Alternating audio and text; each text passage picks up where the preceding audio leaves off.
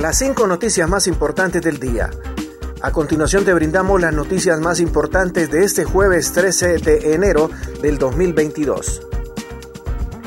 27 detenidos por explotación sexual de mujeres paraguayas y hondureñas en España. La policía española detuvo a 27 personas como presuntos miembros de una organización que introducía de manera regular en España a mujeres de Honduras y Paraguay para explotarla sexual o laboralmente.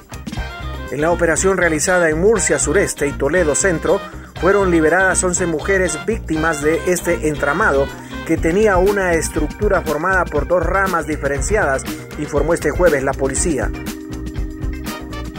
Primera rama estaba constituida por un clan familiar paraguayo asentado en Murcia, liderado por una mujer que explotaba sexualmente a compatriotas que traían engañadas y a víctimas de estas organizaciones criminales. El otro grupo, liderado por una mujer hondureña, se dedicaba a traer a España a mujeres de esa nacionalidad para trabajar como cuidadoras de personas mayores, cobrándoles por ello cantidades de hasta 7 mil euros, unos 8 mil dólares, y si no pagaban eran explotadas sexualmente por la rama paraguaya.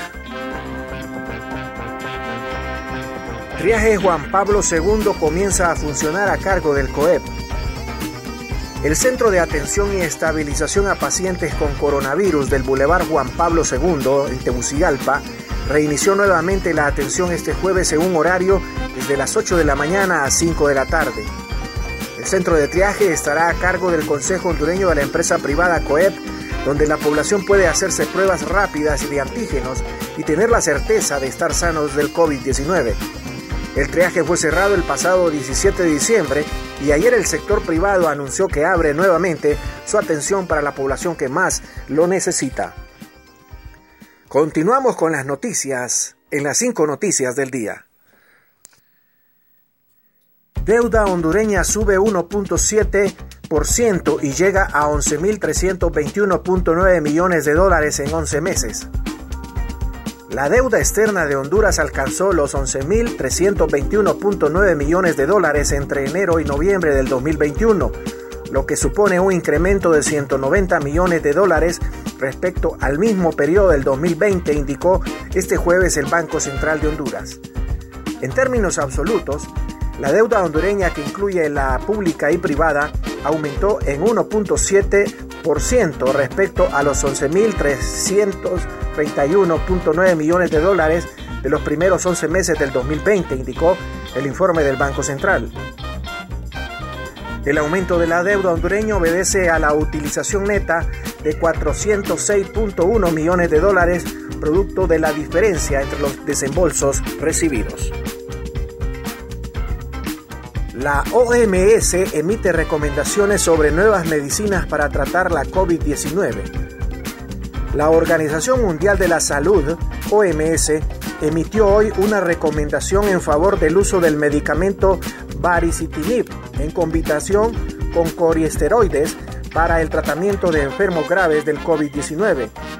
Esta recomendación se basa en la evidencia obtenida y que muestra que este producto mejora la probabilidad de sobrevivir a las complicaciones que puede causar la COVID-19 y reduce la necesidad de ventilación mecánica según un comunicado emitido por la OMS. Incremento a la tarifa de la energía se aplicará a partir de enero.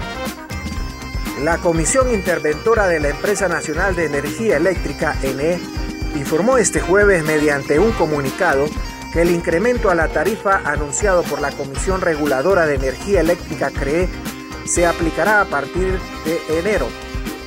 Según la comisión, el mismo se haría efectivo ante la falta de instrucciones de la Secretaría de Finanzas y de la Secretaría de Energía para la aplicación de un subsidio anunciado. La comisión encargada de determinar las tarifas a finales del año aprobó un ajuste a la estructura para la facturación del ENE a los hondureños. Gracias por tu atención. Las cinco noticias del día te invita a estar atento a su próximo boletín informativo.